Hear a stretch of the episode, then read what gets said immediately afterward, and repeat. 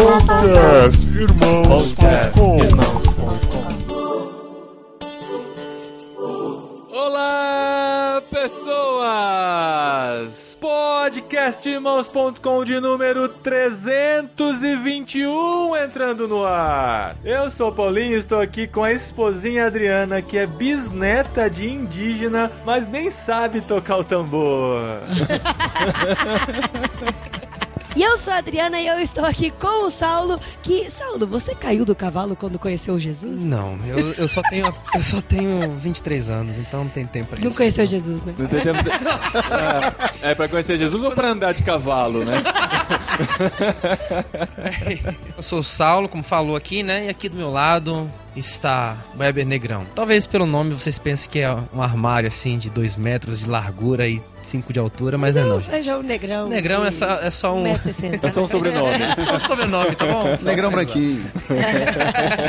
e eu sou o Eber, tô aqui com o lendário Paulinho de Gaspari. Rapaz, muito obrigado pelo convite. É, Prazer enorme obrigado. estar com vocês aqui, viu? E nós estamos aqui no Vocari gravando esse conteúdo sensacional pra vocês. Eu compartilhei hoje na oficina que a gente deu à tarde falando que o maior incômodo de participar do Vocari é ver tanta gente legal, tanta gente com tanto conteúdo e a gente não conseguir gravar com todo mundo, né? Tinha 37 oficinas acontecendo ao mesmo Sim, tempo. é A verdade. gente via os temas Verdade. da oficina e falava, caralho, que legal que seria gravar Muito com essa legal. pessoa, é com A essa galera em pessoa. crise, né? Sem saber qual escolher, né? É. Então a gente pode se considerar privilegiado Sim, por vocês foram serem escolhidos pra escolhidos, falar. né? É, Ah, Saulo, tamo bem. rapaz, é. E ó, hoje a Valeu, gente, vai gente. falar aqui sobre dois termos que talvez sejam novidade para os ouvintes, mas a gente vai falar sobre etnoartes e Etnoarts. etnodoxologia. Muito bem. Olha só. Aprovado. Etnodoxologia. Não, é interessante que você não cuspiu. Não tinha tantos P's e F's na É palavra. verdade. Não desligue ainda o podcast, não pare de ouvir, Gente, é esse muito nome- interessante. Esse nome é ruim, não é atraente. Esses Eu estou, eu estou e tal. aqui, eu estou aqui no Vocari. Aí eu falava assim: você vai fazer oficina do quê? Ah, vou fazer oficina disso, vou fazer oficina daquilo. Eu falei, menina, por que você não faz desse aqui? Ah, não, nem sei o que é isso. Daí eu falei, não, a gente vai dar um toque pros meninos pra eles colocar o nome Nome mais atraente e tal. É, né? Vocação nas artes transculturais. Talvez É. bota vocação atrai todo É. mundo, né? É, Bota- bota a vocação que- que né? cai. Que cai todo mundo. né? Então a gente vai falar sobre isso, vocês vão entender daqui a pouco o que, que é isso, mas é um tema muito interessante.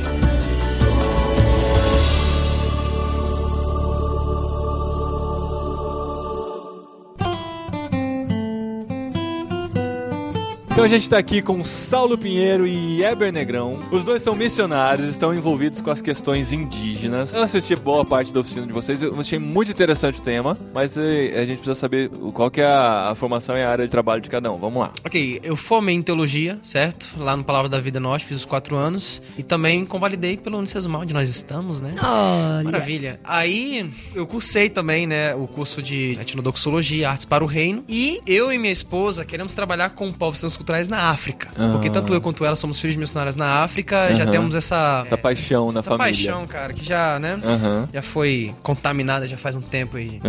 E esse, minha esposa, ela tá estudando letras linguísticas, né? Se preparando pra traduzir a Bíblia. Enquanto eu quero focar na área de, de etnodoxologia, ela tá trabalhando na área de tradução da Bíblia. Legal. E o Weber, além de ouvinte antigo do nosso podcast. Rapaz, já tem uns anos, viu? Aí. Pelo menos uns seis anos ouvindo podcast. Ah, olha aí, ó. Mas eu sou missionário da missão Além, Associação Linguística Evangélica Missionária, e da MEIB, Missão Evangélica Unidos do Brasil. E minha esposa e eu trabalhamos numa aldeia indígena no Pará, no nordeste do Pará, com o povo Tembé. E a gente vai de carro pra aldeia, né? E a gente ouve podcast toda viagem que a gente vai Que pro legal. carro. Que a gente vai pra aldeia, a gente vai acompanhado da esposinha e do, e do Paulinho. É, e é, é- é show de bola, é muito legal. A presença de vocês torna a nossa viagem mais divertida. Ai, que legal. Aqui, mas sabe o que eu tava pensando? Ah. Completamente em off do assunto. Ah. Ah, Essa onda nova de assistir por demanda, Sim. de Netflix, de YouTube, podcast, fi, você tá nessa, nessa área há 10 anos. Netflix nem 11 anos. sonhava ainda, 11 Pois anos. É, cara. A gente já deixava tudo disponível lá. Já era rádio por demanda, velho. Tá ligado que é isso? Exatamente, é isso mesmo, legal, cara. né? Muito bacana, né? E isso há 11 anos atrás. Você... Aham. Netflix tá aqui, ó, Sabe na o que sua mão. significa podcast? O quê? Cast de transmissão. Pra iPod, né? Ou Não, pode. Você é pode Personal on, On demand. demand. Ah, really? Ah, é. Eu pensei que eu sempre pensava que era pra iPod. Não. Mas é, é de É, iPod. é, é que iPod Mas é- iPod significa I de, De- da Apple. information, Information. personal on demand. Ah, que bacana. Então o podcast Legal, vem né? do iPod Ah, muito mesmo, bem. assim, mas Certo. pod é personal on demand. Que bacana. Mas a gente trabalha então com o povo Tembé na aldeia, mas também temos o, o Ministério de Trabalhar com Etnodoxologia, Etnoarte, que é valorizando, né? As artes, a música dos povos indígenas do Brasil. Temos dado cursos, elaborado material, palestras e tudo, com foco em, em igreja indígena, né? Para ah, seminários indígenas, obreiros indígenas. Você tem gravado também as músicas culturais e É. locais dos indígenas, né? Uhum. Então, parte do nosso trabalho é, na parte de valorização da música, é, é conhecer essa música, né? Aham. Conhecer, estudar a música pra compor uma, no mesmo estilo deles, no mesmo padrão rítmico e melódico deles, ah, só que com uma, uma nova melodia, uma, uma letra é, bíblica, né? Aham. Então, isso faz parte Legal. também do trabalho. Mas você sabe me dizer o que significa a palavra doxologia? Sim, eu sei também, até eu sei. Mas, não, mas deixa Tá, mas se eles não Então, é Ah. entrevistado. a Adriana já tinha chegado no- na oficina quando a gente estava explicando sobre Por etnodoxologia. isso que ele sabe. É Ah, muito Não, mancada. eu sei tá o que significa explicado. doxologia. E é só colocar o etno no começo. É, faz todo sentido. Pra mim ainda não tá fazendo. Tá, Então vamos lá. Eu- é que eu represento os ouvintes que não, Ok. não Tô entendendo, tô entendendo. Os Então, orelhas. a etnodoxologia é o seguinte: é, é uma formação, é uma palavra cunhada né, por Dave Hall, é um missionário e pastor dos Estados Unidos. E ele fez essa palavra para explicar a importância de, de conhecer e incentivar a adoração nativa dos povos ao Senhor, né? Do jeito deles. Então a palavra etnodoxologia é composta por etno, que vem de etne do grego, né? Povos e etnia. Uhum, etnia. Doxo, que vem de glória e, e Adoração. adoração, e logia, que é o estudo. Uhum. Então, etnodoxologia é o estudo da maneira como os povos adoram a Deus, do seu próprio jeito, né? E a valorização disso. Então, e, e você falou que é meio recente isso, né? Um- umas conclusões recentes estão se chegando Uhum. de entender que é importante não só ele adorar e ele se comunicar com eles mesmos na língua deles, mas também na forma deles. Uhum. né? Não é Isso. simplesmente você pegar como a gente aprende, né? Aquelas músicas que ensinam para as crianças o mesmo hino.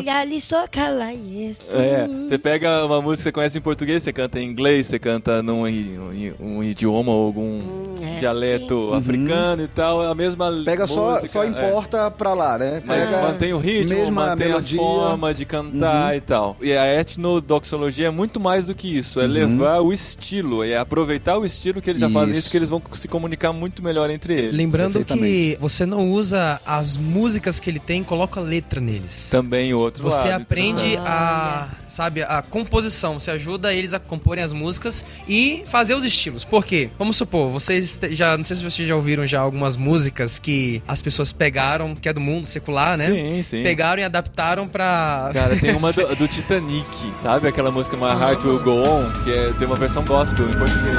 Sim,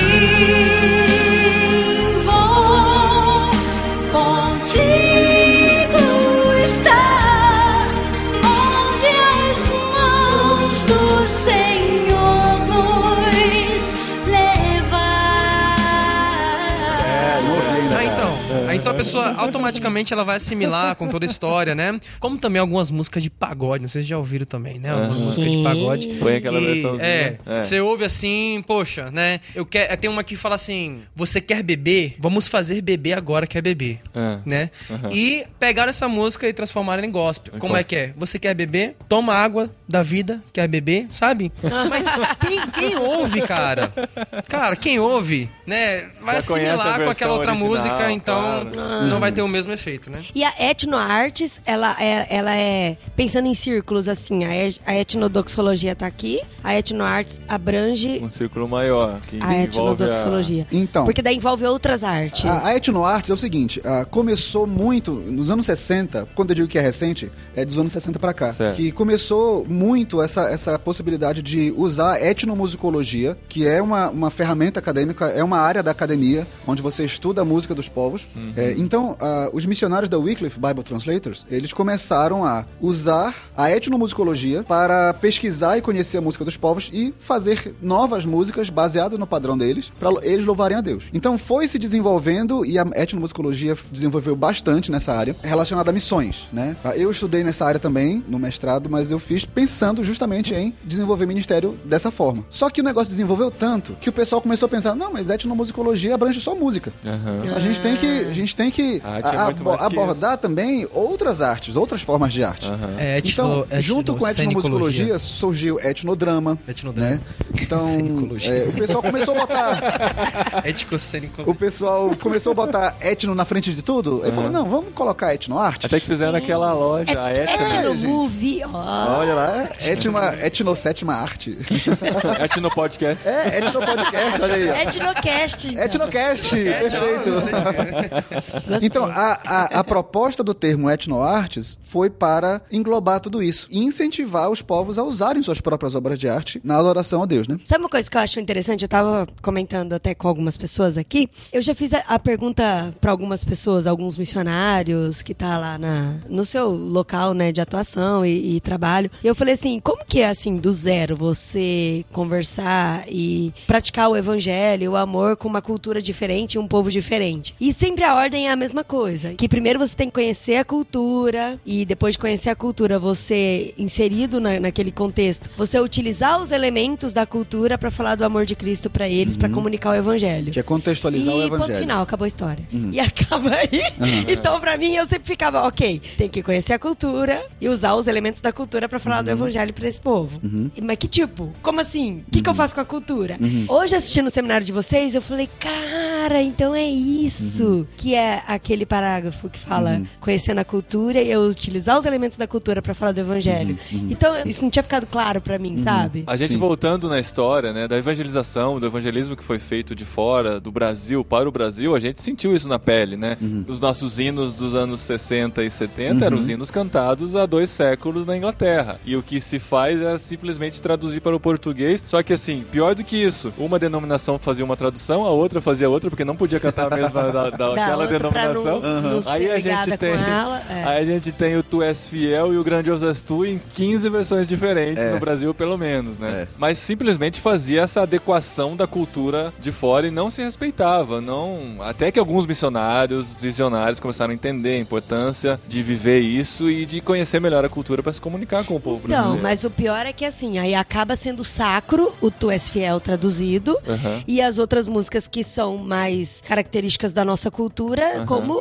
errada, Sim, né? sim. E queimada. E eu acredito que isso a gente acaba fazendo a mesma coisa em outros lugares. O movimento missionário transcultural no Brasil acabou por perpetuar essa prática, né? Eu mesmo já ouvi um indígena, um líder, um pastor indígena dizendo: É, eu- a gente realmente tem que cantar essas músicas, né, de fora, traduzidas e tal, porque a gente não pode usar nossa música, que é a música do mundo, né? Porque talvez eles já ouviram isso de outros Porque missionários já que vieram ouviram antes. isso. É, como eu tô falando, eles estão reproduzindo a mesmo, o mesmo argumento Não que a um gente insight ouviu. que ele teve no ouvia. momento, É. ele já trouxe isso do background Isso. dele. É aquela ideia, né, de que pra ser cristão, você tem que se amoldar ao estrangeiro, à cultura Aham. estrangeira. Então, Que é a cultura cristã. que é a né? cultura cristã. Então se Aham. torna apenas uma cultura e não o evangelho. O evangelho perde completamente sentido.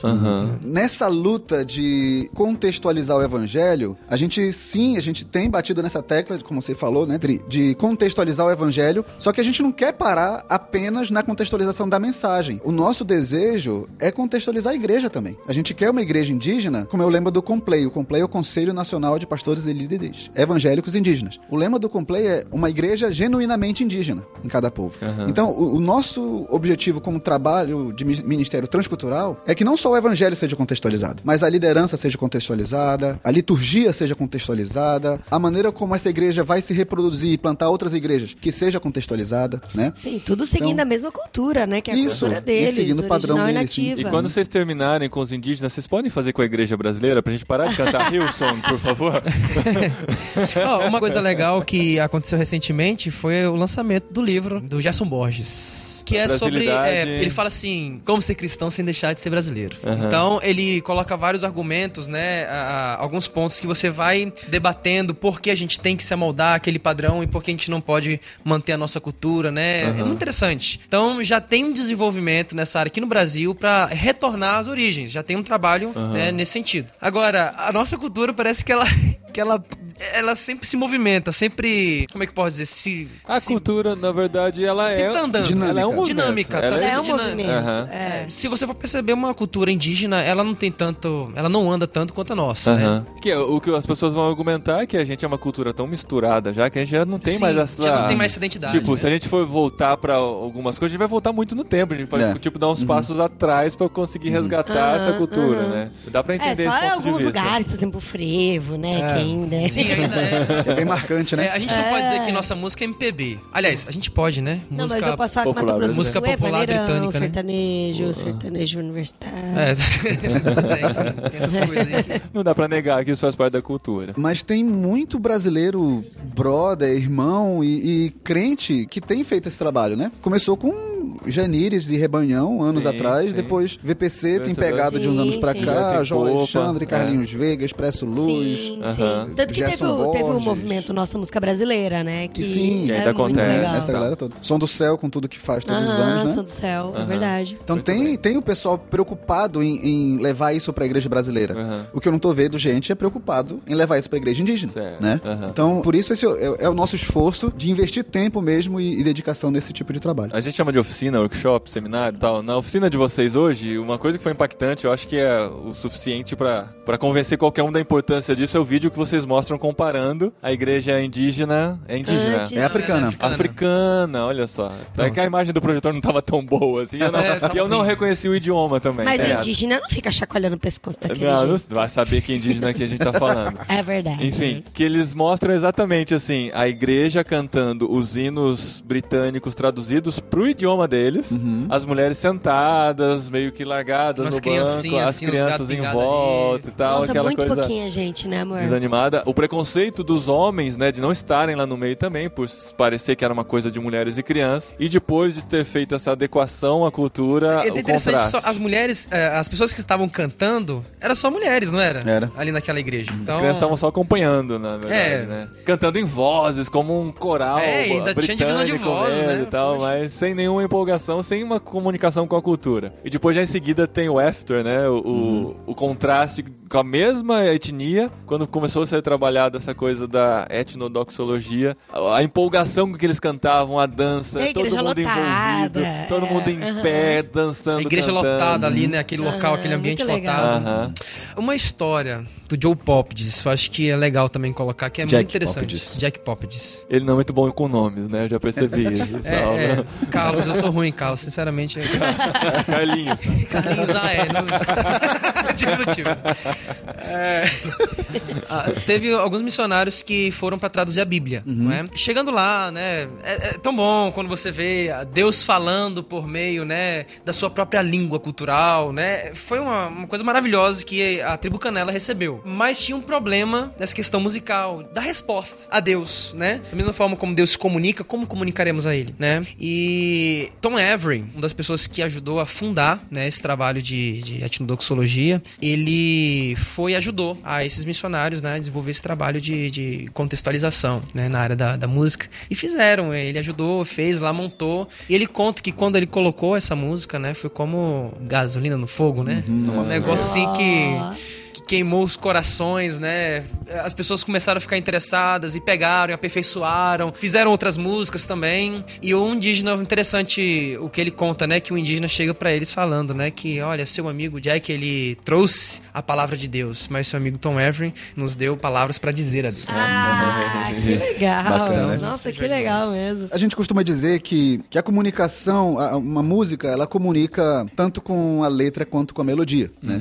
Então, quando acontece aquele processo processo de traduzir um hino só a letra para um povo de outra cultura, metade da comunicação acontece, né? Porque a pessoa só entende a letra, mas a melodia não faz parte dela, ela não recebe aquilo como se fosse dela, né? Aham. Por isso que é importante evitar essa tradução de hinos estrangeiros para outras culturas. E O jeito de cantar é diferente, né? O a jeito questão das é notas diferente. musicais, como a gente Uhum. varia entre as notas. Existem até notas a mais no árabe, por exemplo, existem seminotas entre Uhum. as, as notas musicais que a gente conhece, é uma coisa muito louca. Tanto que assim, a gente pega, esse, eu não sou expert em música, eu gosto muito, já estudei bastante sobre isso, mas a gente pega, por exemplo, o pessoal que foi criado numa igreja tradicional cantando hinos, Uhum. quando eles vão cantar uma música mais contemporânea, eles não conseguem entrar na, na ginga, por exemplo, da música Aham. contemporânea, eles fazem a música contemporânea ficar quadrado como um hino tradicional, Aham, né? Isso a gente vê na nossa É cultura, na nossa né? realidade. Acontece. Uhum. Imagina isso entre os indígenas que tem a música deles Forçando total- os indígenas. Não, tá errado. É, Imagina tá eles se- assim, você né? está Poxa,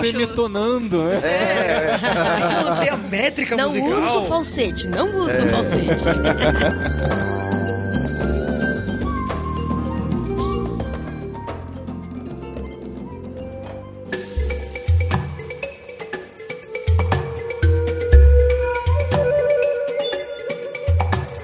E quais são as outras artes, assim, que vocês também têm contato, já trabalharam? Porque a gente tá falando muito de música, É, né? É, que é a Isso. especialidade, acaba sendo a Bom, especialidade. Não, dele. do Saulo, não. Na área de dança. É. Uma, uma das coisas que aconteceu alguns anos atrás, quando eu e meus pais, né, a gente. E minha irmã também, né? Eu tenho uma irmã, gente. Ó. É, Sara. Abraço, Sara. A Sara ouve os E o podcasts. Fred e a Cláudia, os missionários também da. Nossa, quantos irmãos? Esses são os Não, pais. é- é- meus pais, Fred e Cláudia, minha irmã Sara, né? Quando a gente morava em Torrinhas, teve uma vez que eu tentei colocar a capoeira na igreja, né? Uhum. Trazer os meninos, né? E a gente fazer uma dança, porque capoeira é praticamente uma dança, né? Uhum. É, foi feita assim, pra ser uma dança, pra confundir os latifundiários, os, os, Sim, pa- mas é um patrões. jogo, no, né, na no- no verdade, tempo não da é? escravatura. É. Ao mesmo tempo, era um local de treinamento Uhum. pra atacar. Né? Mas é utilizado como dança, é conhecido como dança, né? Existem outros tipos de capoeira. E eu chamei os meninos, a gente fez, só que teve muitas, algumas pessoas que não apoiaram, Ah. porque tiveram aquela, né, Aham. Mentalidade, isso aqui. Orixás É, e... essas coisas aí. Sim, por causa do Paranauê, Paraná. Quem que é o Paranauê e o Paraná, né? Paraná é, é aqui, né? A gente tá no Paraná, eu vou te explicar. Vou dar uma aula de geografia. Não, mas o pessoal, acha, o pessoal acha que é um mantra espiritual. Não, tem, tem, tem músicas que são relacionadas, claro, mas isso não, não caracteriza a dança. Não, não, e ainda mais que existem músicas que, que foram feitas aqui, né, é, com letras cristãs, né, é, de capoeira, na área da capoeira. Olha, eu não conheço isso, não. Sim, Ah, sim, tem Nossa, vários. muito legal. Sério, mano? Sim, sim. Aí eu tem vários coloquei, ministérios. foi até engraçado que eu coloquei uma música que não era capoeira, Ah. né, é uma música tradicional. Só o den, den, Como assim? Você colocou. Mas pra dançar capoeira é um. Foi aquela música lá do é, Rendido Estou. Sim. Oh, eis-me aqui. Traduzido também, Hilson, É, provavelmente. aliás, é. foi trazido do Brasil. É, Vai lá. isso mesmo. Aí não teve nada desse negócio de neném. Não né? tinha nem Mas berimbau. tinha dança. Gente, mas e a, como é que vai fazer o sem o Pois é, interessante, né? Como a gente fazia. Entrando no ritmo, né? E quando chegava na parte do. do oh, bem, bem tensa, aí fazia uma roda e fazia luta lá dentro. Ó, e foi que até interessante como isso trouxe um impacto, né? Foi tão bom que a igreja gostou, né? Meu pai também, que tava um pouco com o pé atrás, né? Não queria muito que isso acontecesse, amou, né? As pessoas ficaram Poxa, impactadas que com isso, né? Porque você Ah, fez na linguagem disso, que eles. E, e uma coisa interessante, a pessoa que era mestre de capoeira naquela comunidade, o problema, nossa, isso é ridículo falar isso, né? O Por que ela largou a capoeira? Porque ela se converteu. Aham. Porque é Ah. o quê? É uma coisa que ah, Não não, é de é, Deus. bom, não é de Deus, Não é de o que é de Deus. Deus é ficar. É bater que- palma. É, então, mas você... Bater palma é de Deus. Se Aham. for sequencial, melhor ainda. Aí A a gente, a gente já Deus. falou isso em outro podcast, mas assim, o cara se converteu aí que ele tem que continuar lá. Porque Justamente. você não tem que sair da onde você tá pra ir pro gueto do crente. Você tem que fazer diferença onde você tá. Aham. É lá que você tem que atingir Mas o é assim que a gente foi ensinado por tantos anos, né? É. Você abandona suas redes e vai, né? E a, e a proposta que a gente quer apresentar é a proposta de, de redimir a cultura, né? Cristo, quando redimiu, ele não redimiu só a nossa, só a nossa alma, né? Só o nosso corpo. Uhum. Ele veio e um dia ele vai redimir tudo. Uhum. Então, se a gente seguir aquele padrão ah, da cosmovisão cristã de criação, queda, redenção, a gente entende que muita coisa foi contaminada pelo pecado, né? Mas, ao mesmo tempo, o homem tem uma criatividade herdada da imagem de Deus. Sim, É só Então- pensar na criação de Deus, como ele é tão criativo Uhum. assim, né? E ver como também nós temos esse potencial de criar. E a, e a arte é produto da criatividade humana. com certeza. Que por, que, por sua vez, é produto da imago Dei, né? Da imagem de Deus. E claro, muita coisa vai ser manchada por causa da queda. Só que é, a gente entende que Deus veio para redimir isso. Cristo veio para redimir isso. E nós podemos usar nossas artes fazendo né, as considerações necessárias, não é fazer indiscriminadamente, né? A gente precisa considerar é, vários elementos que a gente precisa, o que, que pode usar, em qual contexto usar, né? Mas é importante a gente entender que Deus veio para redimir também nossas artes. Sim. E a gente pode usá-las para a glória dele e para a edificação da igreja. Entre as coisas que vocês contaram hoje no, no seminário, a gente vai tentando tirar assim pra poder al- alcançar mais gente com tudo que foi falado Uhum, lá, né? beleza. Vocês contaram o exemplo da sul-africana que faz as artes em rena nas mãos das indianas. E Isso. aquilo eu achei espetacular. Conta pra gente qual que é o, o trabalho dela. Então, basicamente, ela pega uma história da Bíblia e convida uma, uma indiana para pintar essa história bíblica no braço dela. né? É porque as indianas, pra ocasiões especiais, elas fazem uma pintura especial com rena nas mãos. Isso, Como exatamente. se fosse uma luva toda Uhum. desenhada e pintada. Isso a gente já viu em alguns filmes e, E, e tem riqueza de detalhes essa pintura. também. Tem e é uma muita, pintura muito que detalhe. leva horas praticamente pra ser Uhum. feita. É como se fosse uma tatuagem sendo desenhada na mão, cheio de detalhes, Sim, né? muito detalhe. É. E o que essa sul-africana faz, ela pega uma determinada história da Bíblia e pinta elementos que representam os personagens da história, representam fatos da história, ela vai pintando e vai contando a história à medida que vai pintando. Imagina, ela tem duas horas pra evangelizar a indiana É? com os É, desenhos. se que ela você tá sair daqui, vai ficar feia a pintura, né? Então você tem que suportar essa... E não é manicure, rapaz. É. Mas é, é um outro, é uma outra é maneira como as, como as pessoas têm usado, né, a, a arte do povo para comunicar uma mensagem poderosa, né, a mensagem do evangelho. É outra maneira muito, muito linda de, de se fazer isso. E outras formas também, como conhecendo o- as representações gráficas que Uhum. algumas tribos fazem e usar essas representações pra contar a história, né, para contar a Bíblia Uhum. e fazer eles se comunicarem entre eles também através dessas representações. Várias várias coisas são estudadas pra fazer esse tipo de, de trabalho, né? Tem, tem uma história interessante também, um trabalho na área de arte, da, na área da dança, né? Uhum. Daquela indiana lá, eu esqueci o Ah, nome sim, dela. sim, sim. É, eu esqueci também. Também, né? Ela Se trabalhou lembra- como missionária. É, se se, eu esqueci. lembrar- se Ah, se eu lembrar, todo mundo já sabia, né? Tá sem graça. Essa missionária, ela aprendeu a dança indiana, que a gente conhece como dança do ventre. Né? O pessoal olha assim e sabe que tem aquele jeitinho de dança do ventre. Parece que todo mundo assimila com dança de ventre. Mostra pra gente aqui. É, mas não eu tem nada a ver com isso. Realmente não é dança do ventre. Não é dança do ventre, Dança o pessoal acha é que é. árabe. Sim, sim. Tá, existe uma É, dança indiana e uma dança Eles acabam árabe. Certo. conectando dizendo que é a Confundindo. mesma coisa, né? Tá. Mas não é, gente, não é, viu? Tá, indiana. Uma coisa é gente, não é. Continua. Eles balançam meio parecido e tal, mas não é dança do ventre. Tá. pra gente pode parecer igual, mas pra eles é bem Ah, diferente. Então essa missionária, ela aprendeu essa dança porque a dança indiana, ela quando a mulher faz os gestos, ela tá contando alguma coisa. Olha isso. Então gestos é uma história que ela tá contando. Eu não sei se vocês já assistiram As Aventuras de Pi. Sim. Vocês lembram do começo dele, quando aquele menino tá tocando? Qual é o nome dele mesmo? Pi. Ele tá tocando lá. É Pi, cara. Eu quase esqueci o nome dele, né? É Pi.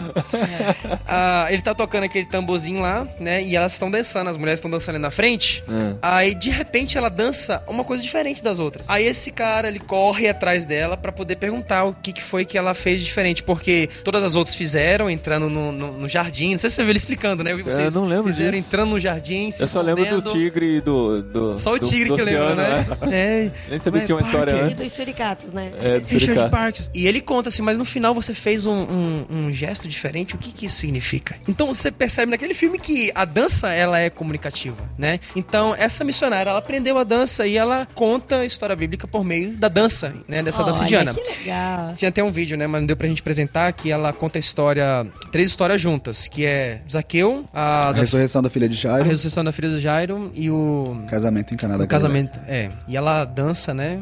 E conta toda a história por meio da E dança. durante a dança, tem uma música que fica tocando. Durante a dança, ela vai. É muito bonita a dança, mas cada movimento que ela faz, ela representa alguma coisa. Então, E ela as pessoas compreendem o que está sendo falado. Nesse vídeo, ela- a gente estava num, num treinamento e era só o missionário, o etnomusicólogo, o etnodoxólogo que estava lá. Então ela, ela primeiro explicou os movimentos e fez o gesto explicando os movimentos. Aham. Então a gente sabia os gestos. e Mas aí os depois... indianos entendem. Não, os indianos Quem entendem. Conhece, Quem é da Libras, cultura. assim, Sim. só que pra- Exatamente. É, tanto é que ela faz, quando ela vai contar a história do casamento em Caná da Galileia, no gesto dela sobre casamento, ela não fala do anel de casamento. Aí ela faz assim, um colar de casamento. É, Então ela como- usa padrões é, cultura culturais indianos, né? Pra contar a história. Que sensacional. E uma última história que eu queria ouvir vocês contarem é do Bruce Olsen. Uhum. Olson. Olson. Que é uma história incrível também, que eu queria que vocês compartilhassem com a gente. Pode contar cada um um pedacinho, vai lá.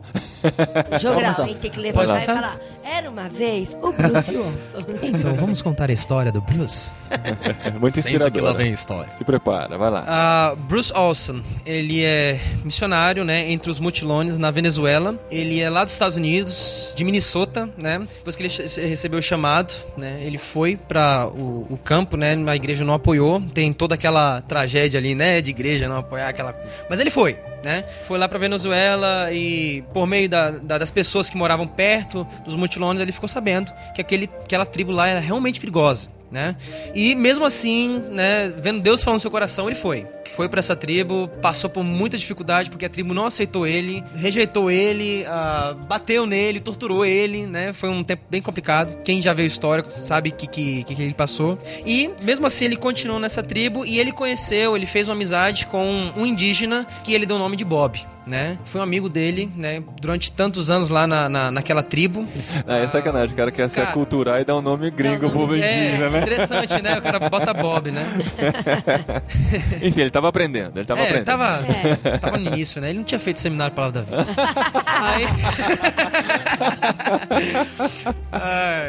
Aí depois, esse amigo, ele conheceu o evangelho, é tão incrível como ele consegue comunicar o evangelho para o, o- o amigo dele, que é chamado de Bob, né? Por meio de algumas coisas que a, a cultura conhecia, né? Algumas coisas que eles ficavam na expectativa de que acontecesse, só você vendo o livro mesmo, né? Uhum. E ele Qual é fala nome assim: olha, livro? isso aqui que acontece. Ah, o nome do livro. É Por essa cruz eu te matarei Sim. né? Bruce Olson. Ah, ah, algumas coisas que eles entendem, né? Coisas assim, até espirituais. Que quando ele olha aquilo que a tribo, né, entende, todo mundo. Como é que eu posso explicar? Vocês vão cortar essa parte aqui, né? Porque eu tô me bolando pra caramba. Alguns elementos da cultura que, eles, que ele conhece e que ele assimila com o evangelho. Aham. E ele fala que ele conhece Jesus e, né, e, e conta toda a história. Ele consegue fazer apresenta- essa ponte com um dos indígenas, né? É, com um dos indígenas, né? Porque é com o amigo dele, Bob, que ele se converte, ele, né? Aham. Aí ele pensou, agora pronto, converteu o primeiro, pra chegar nos outros é fácil, é só ele falar de Jesus na língua dele. Pois é, agora vamos lá. Espalha o evangelho, mais que nada, né? Aham. Teve uma situação muito interessante que aconteceu nessa tribo, que foi a, a Noite do Tigre, né? Tá lá o capítulo, né? Que fala sobre a Noite do Tigre. Um indígena sai do mato desesperado, né? Falando que eh, o espírito do tigre está chegando.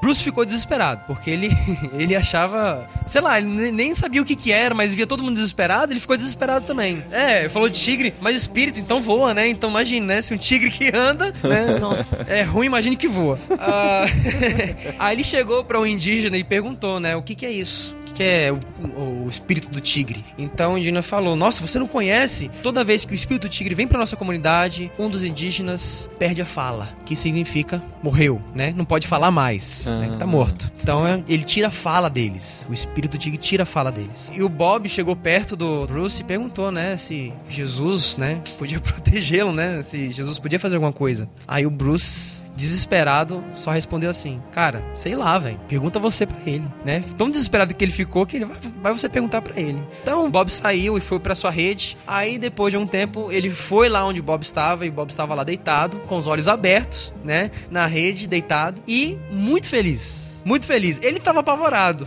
E o Bob tranquilo, feliz pra caramba. E quando ele foi na rede, ele foi ouvir o que, que o Bob tava cantando. Ele tava cantando: Jesus está na minha boca, né? As palavras de Jesus estão na minha boca, né? Eu ando os caminhos de Jesus, eu sigo os passos de Jesus, sou um dos jovens de Jesus.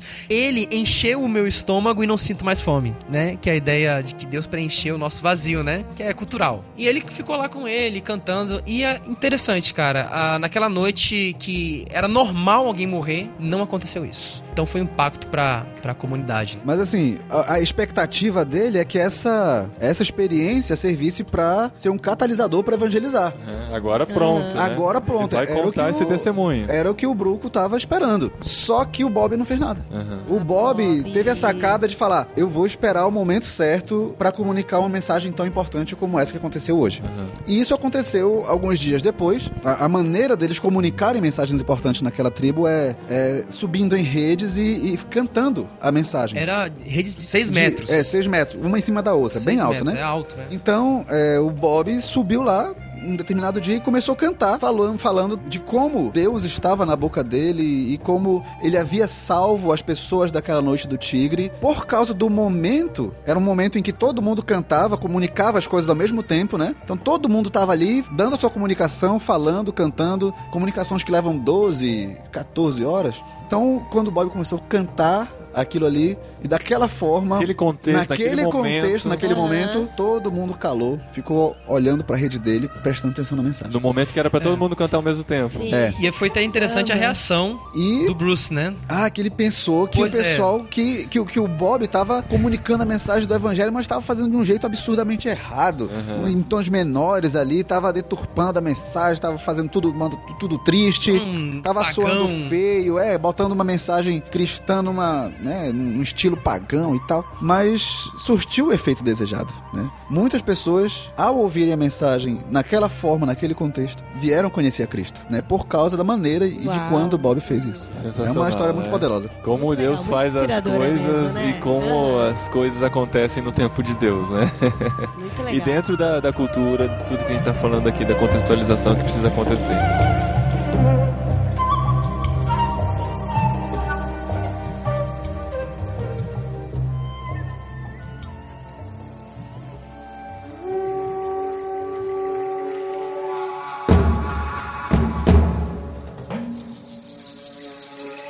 Vocês falaram no começo que vocês dão palestras, trabalham com um manual de tradução, de etnodoxologia. E assim, só para os ouvintes entenderem, o que, que é assim esse manual? Qual é os passos? Como que vocês trabalham com relação a isso? Para eles entenderem um pouco do trabalho de vocês, assim. Foi desenvolvido um, um- método de pesquisa chamado Creating Local Art Together. Então a gente teve acesso a esse material. Nós dois somos membros do Conselho Internacional de Etnodoxologia. Olha, Então, isso é chique, hein? Não. Deve ser muito chique isso, internacional. gente. é internacional. Você sabe falar inglês, Saulo? Não, mas ele sabe falar. Francês.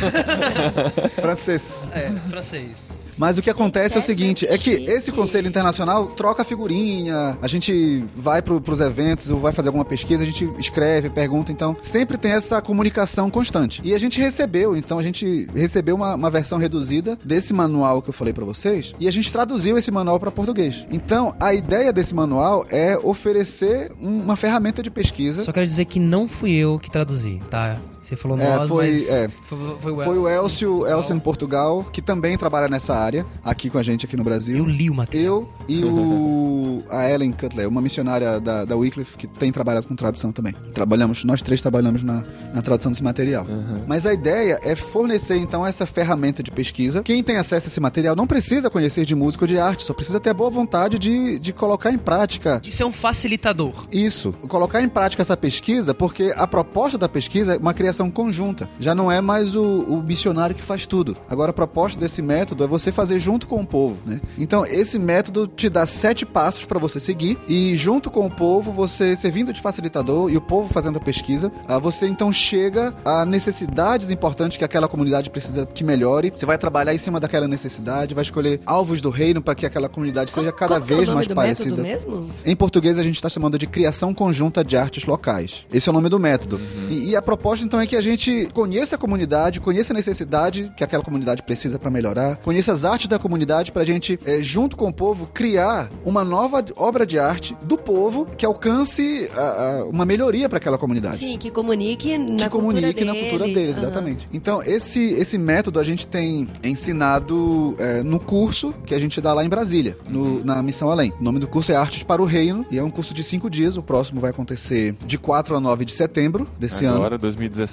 Isso, de 2017 4 a 9 de setembro. lá na base da missão Além, em Brasília. E você recebe o treinamento é, para isso, recebe material. É um curso muito prático, você não vai chegar e ficar sentado e anotando coisas. A Sim, gente leva um legal. facilitador indígena. Então, o tempo todo é os participantes fazendo, colocando em prática a pesquisa com o facilitador indígena. Aham. Entendeu? E é legal que assim, eu dei uma folhada na apostila Uhum. e eu achei muito fácil de entender. Assim, eu- Exato. Eu, Uhum. eu aprendi o termo hoje, conheci a, a história de vocês hoje, todo o processo, e eu folheando a, a apostila, deu pra entender tudo que tem que Pois é. fazer. Uhum. Eu achei muito legal isso. Então, as pessoas que estão conhecendo, assim, porque às vezes a gente pega uns termos difíceis, uns livros traduzidos que vêm pra cá pro Brasil, super difíceis de entender por conta da nossa Uhum. cultura e contexto, mas esse, ó, gente, tô falando, esse é fácil de entender, viu? Pois é, e você não precisa ter esse background de artes pra você fazer o curso, né? Basta você ter essa necessidade de, de usar esse método. E o interessante é que o pessoal lá, lá fora, nos Estados Unidos, no Panamá, já tem muitos países colocando em prática o método, e eles não colocam esse método em prática necessariamente em contexto transcultural. Tem gente aplicando esse método em para estudar as artes da periferia, por exemplo, Sim. da mesma cidade. Dentro das universidades, por exemplo, Isso. também. Então é possível é, a gente é, esse método ser aplicado em um local que não seja transcultural. Que. Isso que é legal. Isso que é E, e a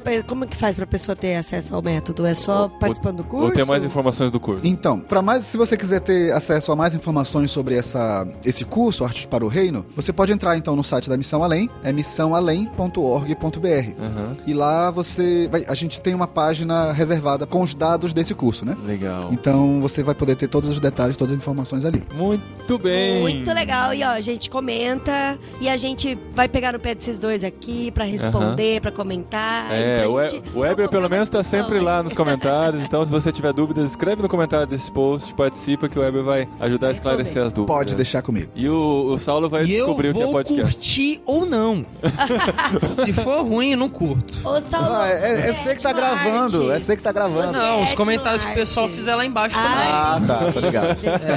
Você, tá no é seu de artes, direito. Você tem que conhecer podcast, então agora você vai É. começar a ouvir tudo. Pra você fazer um etno podcast. É tipo podcast. Podcast é a oitava arte, tá sabendo? É, né? Foi lançado um dia Aqui desse. com certeza é.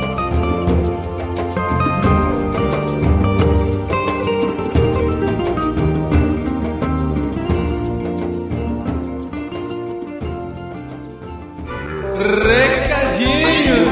Legal, bastante. Cash, arroba, irmãos.com. No programa anterior, É, que é isso. muito obrigado. Recadinhos, esposinha! Recadinhos, recadinhos, recadinhos. Recadinhos relacionados ao tema desse programa, olha que legal. A gente falou sobre etnoartes e a gente vai divulgar aqui o projeto de uma grande amiga nossa que também vai trabalhar, porque não, com artes e na África. Olha que legal. Não, é tão interessante o negócio. Eu nunca tinha ouvido falar de etnoartes. Aí depois que a gente gravou esse programa, minha amigona, amigona nossa veio falar com a gente sobre esse projeto, né, amor? O Renato e a Nana já gravaram com a gente podcast Cepal, que eles falaram sobre o trabalho deles com jovens aqui em Campinas e tal. Em breve voltarão aqui participando também do podcast Irmãos.com. E a Nana, Ana Carolina Murayama, está num projeto incrível de ensinar artesanato para as mulheres no Mali, lá na África, para que elas possam levantar seu próprio sustento. Gente, olha, é muito legal a ideia, porque assim, a Nana sempre fez artesanato, ela faz máscara pra dormir, faz uns brigadeirinhos de chaveiro que é muito legal, vasinho, ela faz muitas coisas legais. Aham. E aí o Ministério Together ficou sabendo que ela tem essas habilidades com artesanato e falou: Nana, eu acho que tem tudo a ver você como missionária ir lá pra África com a gente em Mali e você ensinar as mulheres lá a ganhar seu sustento através do artesanato. E ela Aham. falou: Meu, sensacional, adorei a ideia e tal, muito Aham. bom. Tem tudo a ver com a vocação dela e você pode fazer parte desse projeto. Olha só que legal você ter um projeto de confiança para você poder contribuir. Gente, ela ganhou todas as doações pros tecidos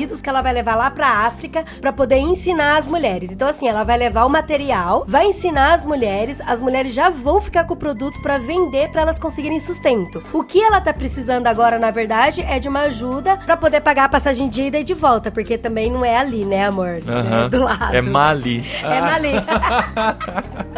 Tá bom, gente? Ó, então contamos com a sua participação. Você pode ajudar financeiramente nesse projeto, investimento em muitas e muitas vidas lá nesse país africano. Você pode contribuir pelo site Abacaxi, que é com SHI, né? Mas o link encurtado para ficar mais fácil de você achar, bit.ly barra projeto Mali. bit.ly, aquele encurtamento de, de URL. Bit com I, né, amor? bit.ly barra Projeto Mali. Você vai ter acesso a todas as informações, vai poder contribuir desde 5 reais reais e fazer parte desse projeto também. A gente conta com vocês. A gente quer ver a força que o nosso podcast tem, tanta gente ouvindo. A gente quer ver vocês participando desse projeto pra África, pro Mali, pra ensinar aquelas mulheres no artesanato. É, uma coisa que eu falo pra Nana, eu falo, Nana, o projeto é de Deus, você vai e eu tenho certeza que vai dar tudo certo, porque o projeto é de Deus e é Deus que tá mandando você lá. Agora a gente precisa conhecer as pessoas que vão fazer parte desse projeto de Deus com a gente, né, amor? Aham. E você que está ouvindo já está sendo chamado para ele, tá bom? Então participe do projeto Mali África. E muito obrigado a todos vocês que nos ouvem, que nos acompanham. Muito obrigado a vocês que têm prestigiado nossos patrocinadores. Os últimos dois programas tiveram patrocínio. A gente agradece muito a todos vocês que procuraram pelos produtos que divulgamos aqui. A gente fica muito feliz com isso porque é assim que a gente conquista a confiança dos nossos patrocinadores, né? Eles vão poder investir mais vezes. Então, vá atrás dos produtos que nós divulgamos aqui, conheçam mais, adquiram, né? Porque assim a gente consegue mais patrocinadores para participarem do nosso projeto também. É isso aí, gente. Muito, muito, muito obrigada. Deixem seus comentários nesse programa, como a gente disse, é, o Weber eu tô com vai comentar. saudade, eu tô com saudade dos comentários. Aham. O Weber vai responder se você tiver dúvidas sobre isso e inscreva-se no curso de Etnoartes que vai acontecer agora em setembro lá em Brasília. Abração para todos vocês, até o próximo programa aí. Tchau, tchau. E beijo, Weber. Adorei gravar com você.